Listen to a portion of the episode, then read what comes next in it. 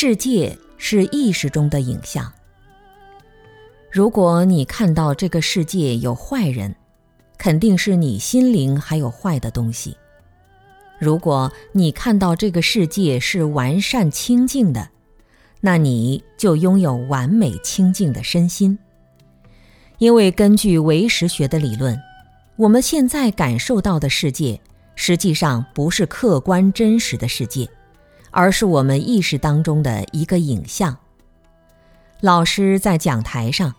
你们每个人从不同角度看它，实际上每个人对它的感觉都不一样。这种不一样的产生，是因为我们自己的心不一样。我们对世界的感受，有些人觉得很不错，有些人觉得很糟糕，这是他们的心灵不一样，而不是世界本身不一样。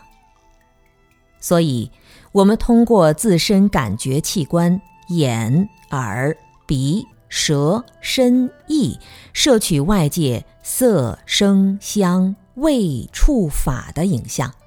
当做真实客观的现象，这实际是错误的。当我们的心灵能够包容整个世界，也就能包容你自己的身心。